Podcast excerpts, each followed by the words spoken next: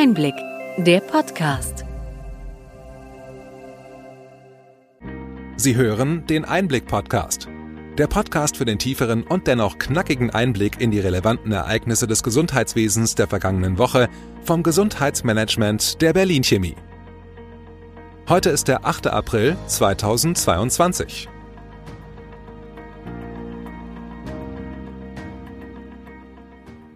Welche Themen standen in dieser Woche im Mittelpunkt? Wir schauen auf die Schwerpunkte des Bundesgesundheitsministeriums. Dort stehen für dieses Jahr vor allem Finanzierungs- und Reformthemen auf der Agenda. Mit der Gemunity hat die Gematik ein Service- und Supportforum eingerichtet. Auch in Berlin soll künftig eine E-Health-Praxis Ärztinnen über die Möglichkeiten digitaler Soft- und Hardwareprodukte informieren. Widerspruch gegen die Rücknahme der Corona-Sonderregelungen für die Telemedizin. Ein offener Brief kritisiert die Deckelung bei den Videosprechstunden.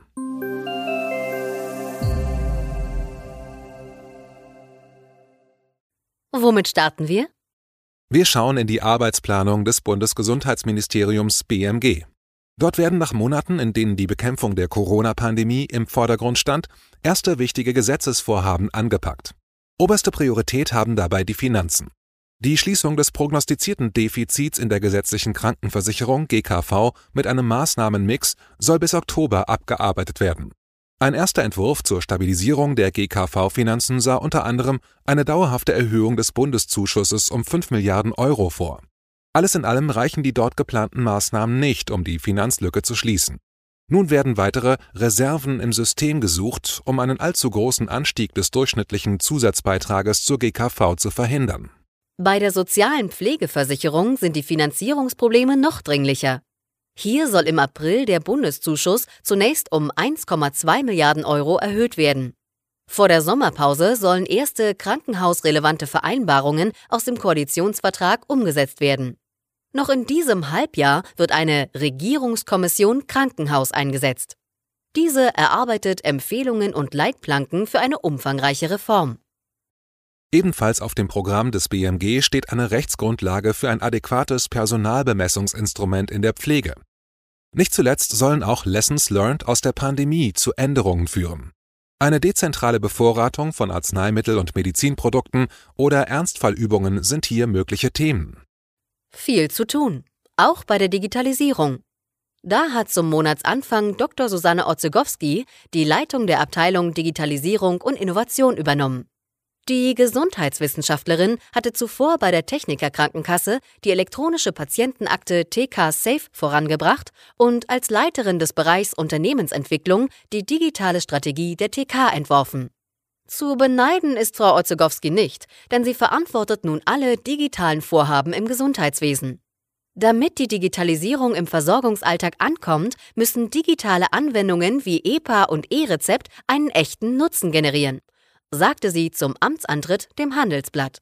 Mit diesem Leitsatz ist auch die KBV einverstanden. Vorstand Dr. Thomas Kriedel betonte, dass der praktische Nutzwert der Anwendungen im Vordergrund stehen müsse.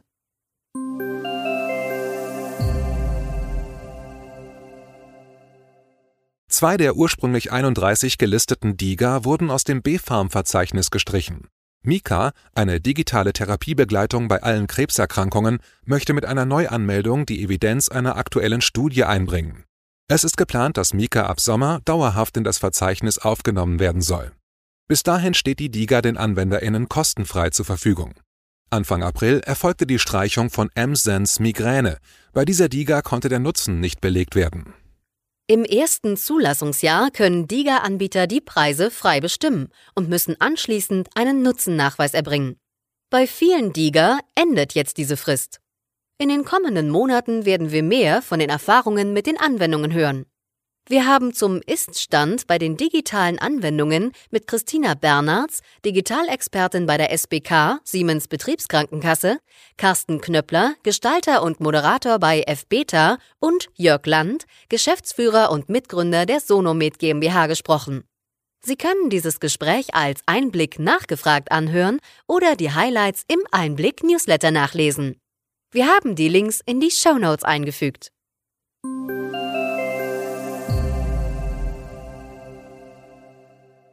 Die Pilotphase beim E-Rezept soll bis zum Spätsommer abgeschlossen werden.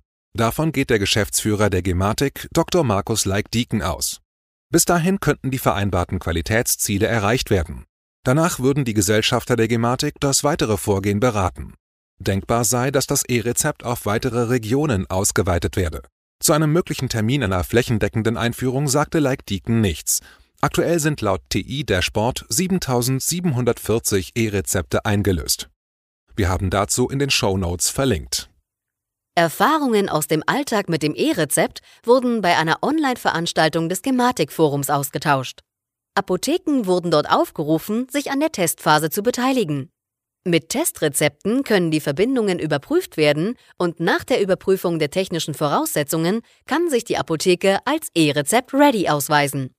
Wichtig für die Tests sei es auch, dass sich Ärztinnen und Apothekerinnen zusammentun und gemeinsam E-Rezepte ausstellen sowie einlösen. Immer Ärger mit der Telematik-Infrastruktur? Mit der Gamunity können sich seit Jahresanfang alle NutzerInnen der TI einbringen und ihre Fragen, Tipps und Erfahrungen teilen.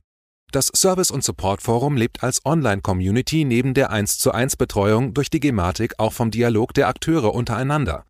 Alle, die sich beruflich mit der TI beschäftigen, haben nun eine Heimat für den gemeinsamen Dialog und die rasche Hilfe durch die Gematik, erläutert Björn Karlweit das Projekt. Den Link zur Gamunity finden Sie in den Show Notes. Neben Fachforen sind auch Orte wichtig, wo die Digitalisierung erlebbar gemacht wird. Nach den guten Erfahrungen der Die Praxis, einem Projekt der KV Westfalen-Lippe, wird nun eine E-Health-Praxis im Gebäude der KV Berlin geplant. Ein Showroom für digitale Angebote ist vorgesehen. Die Kassenärztliche Vereinigung möchte sich als Ansprechpartner vor allem für junge Ärztinnen präsentieren. Die eHealth-Praxis bietet Informationen über praxisrelevante Soft- und Hardwareprodukte an. Es soll auch die Möglichkeit angeboten werden, die neue IT vor Ort auszuprobieren. Die KV Berlin wird dafür einen sechsstelligen Betrag mittlerer Größe investieren und legt Wert darauf, dass die eHealth-Praxis herstellerneutral sein soll. Mit dem Projekt soll Misstrauen gegen die Digitalisierung abgebaut werden.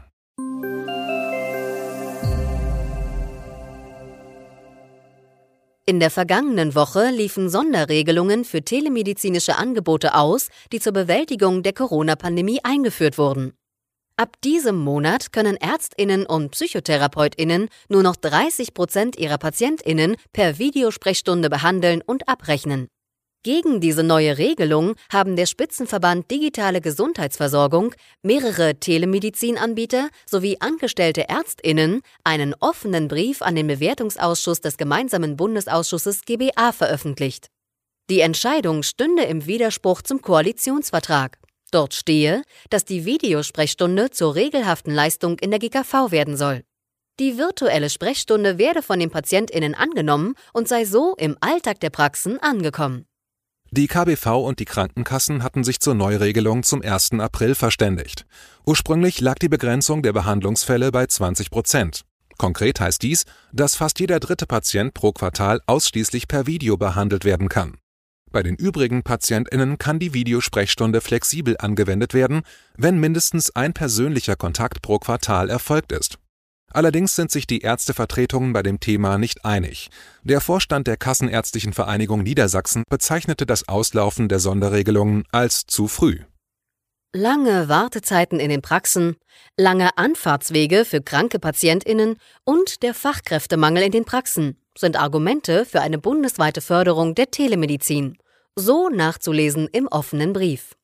Dort wird eine Eilentscheidung des GBA zur Verlängerung der Corona-Sonderregelungen gefordert. Zu den Videosprechstunden wird es sicher nicht das letzte Wort gewesen sein.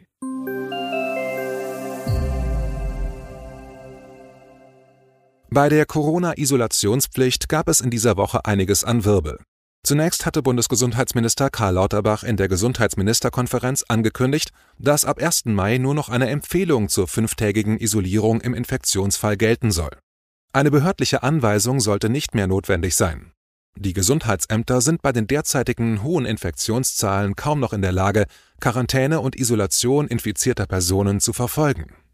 Diese Entscheidung kassierte Minister Lauterbach über Nacht ein, mit einer Ankündigung in der TV-Talkshow Markus Lanz. Viel Kritik für dieses Hin und Her folgte umgehend. Mario Chaya, der Generalsekretär der CDU und ehemaliger Berliner Gesundheitssenator, meinte dazu nur, wenn Sie erleben, dass gestern noch ein Vorschlag von den Sozialdemokraten eingereicht wurde, wie mit der pandemischen Situation umzugehen muss, und bei Markus Lanz kassiert dann ähm, äh, Lauterbach also wirklich, ich habe nicht den Eindruck, dass das konsequentes Regierungshandeln ist, sondern dass, wir, dass man nicht weiß, wofür wir stehen. Kritik am Corona-Management der Bundesregierungen kommt auch vom Deutschen Ethikrat. Zahlreiche Institutionen wie Gesundheitsämter und Schulen waren nur unzureichend auf die Krise vorbereitet und vulnerable Gruppen wie Pflegebedürftige seien zum Teil nicht gut geschützt worden, konnte man in einer Stellungnahme des Gremiums lesen. Der Ethikrat kritisierte aber auch die Einschränkungen für junge Menschen durch die Lockdowns von Schulen. Bei allen Maßnahmen gegen die Pandemie müsse die soziale Teilhabe gesichert bleiben. Die Kommunikation und Information müsse künftig verbessert und Falschinformationen bekämpft werden. Nach zwei Jahren Pandemie ist dieser kritische Rückblick sehr wichtig. Mit Blick auf den Herbst stand die Debatte im Bundestag zur Corona-Impfpflicht an. Da sich für eine Impfpflicht aller Erwachsenen ab 18 Jahren keine Mehrheit abzeichnete, gab es zwischen den Gruppen Versuche, Kompromisse zu finden. Im Bundestag scheiterte der Kompromiss einer Impfpflicht ab 60 Jahren. Auch die anderen Anträge wurden abgelehnt. Wie es mit der allgemeinen Impfpflicht weitergeht, ist damit wieder offen. Auch im zweiten Jahr der Pandemie verzeichnen die Krankenhäuser weiter einen Rückgang bei den Fallzahlen. Die somatischen Fälle gingen 2020 um 13 und 2021 um 14 Prozent zurück, beides verglichen mit dem Vorkrisenjahr 2019. Zum einen könnte dies ein Indiz für eine Überversorgung in den deutschen Krankenhäusern sein, zum anderen aber auch ein Alarmzeichen, da viele notwendige Operationen oder auch Vorsorgemaßnahmen in der Pandemie nicht durchgeführt werden. Die Ergebnisse werden sicher auch in die Debatten über die Reform der Krankenhäuser einfließen. Dabei gelte es auch, die ambulanten Potenziale der Krankenhäuser besser zu nutzen, erklärte der Vorstandsvorsitzende der Deutschen Krankenhausgesellschaft Dr. Gerald Gass. Alle Zahlen und detaillierte Betrachtungen einzelner Fachgebiete finden sich im AOK Krankenhausreport 2022. Wir haben diesen in den Show Notes verlinkt.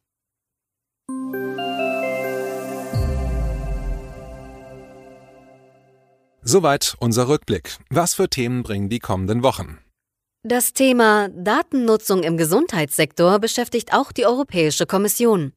Diese möchte einen European Health Data Space einrichten, der eine grenzüberschreitende Analyse von Gesundheitsdaten nach einheitlichen Standards in den Staaten der Europäischen Union ermöglicht. Dies soll auch der medizinischen Forschung dienen. Medizinische Innovationen helfen mit neuen Therapiemöglichkeiten. In Großbritannien haben Forscher einen Antikörper gegen die Ursache der Kreuzfeld-Jakob-Krankheit gefunden. Solche Nachrichten von Forschungserfolgen sind Zeichen für ein leistungsfähiges Gesundheitssystem, an dem hierzulande und weltweit ständig gearbeitet wird. Hat Ihnen die breite und bunte Palette an Nachrichten und Informationen gefallen? Wir freuen uns, wenn Sie unseren Podcast weiterempfehlen und über Ihre Anregungen und Fragen. Schreiben Sie uns einfach an gesundheitsmanagement at berlin-chemie.de. Sie finden unsere Kontaktdaten auch in den Show Notes. Nächste Woche pausieren wir und wünschen Ihnen an dieser Stelle frohe Ostern. Genießen Sie die Feiertage und erholen Sie sich gut. Wir hören uns in gewohnter Form wieder am 22. April.